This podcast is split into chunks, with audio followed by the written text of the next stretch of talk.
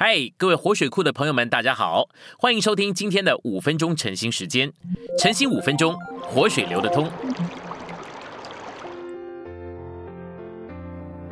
今天有两处经节，第一处是哥林多前书十二章二十八节，神在教会中所设立的，第一是使徒，第二是申言者，第三是教师，其次是行异能的，再次是得恩赐医病的、帮助的、治理的。说各种方言的。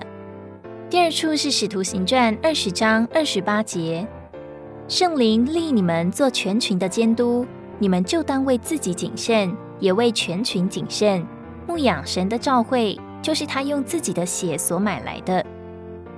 信息选读：在宇宙召会里，只有一种职分，就是使徒的职分。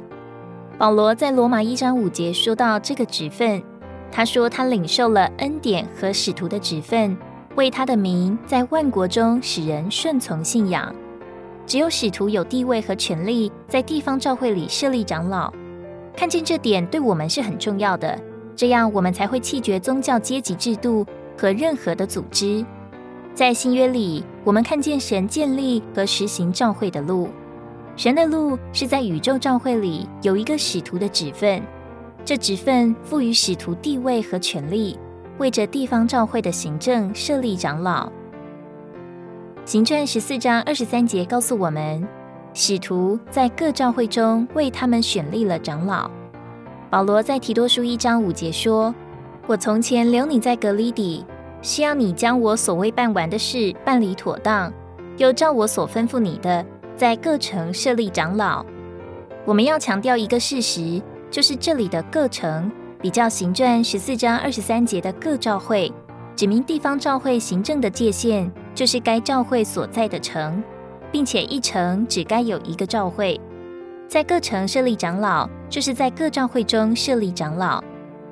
在教会中，某些弟兄是做长老的。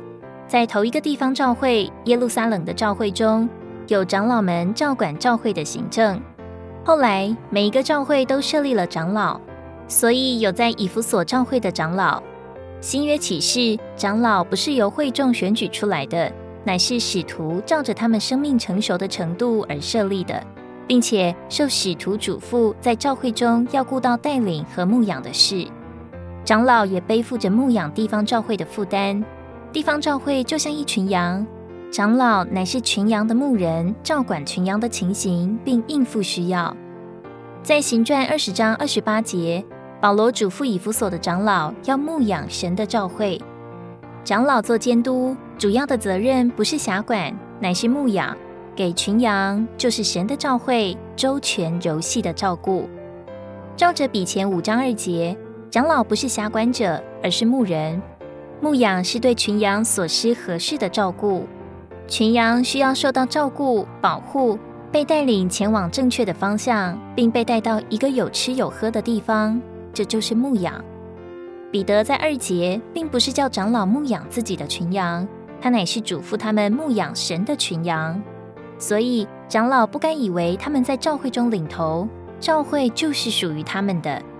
教会称为基督的教会、神的教会和众圣徒的教会，但教会不是使徒或长老的教会，教会是由众圣徒组成的，所以是众圣徒的教会。教会是基督所赎回的，所以是基督的教会；教会是神所重生的，所以是神的教会。今天的晨兴时间，你有什么摸着或感动吗？欢迎在下方留言处留言给我们。如果你喜欢今天的内容，欢迎你们订阅、按赞，并且分享出去哦。天天取用活水库，让你生活不虚度。我们下次再见。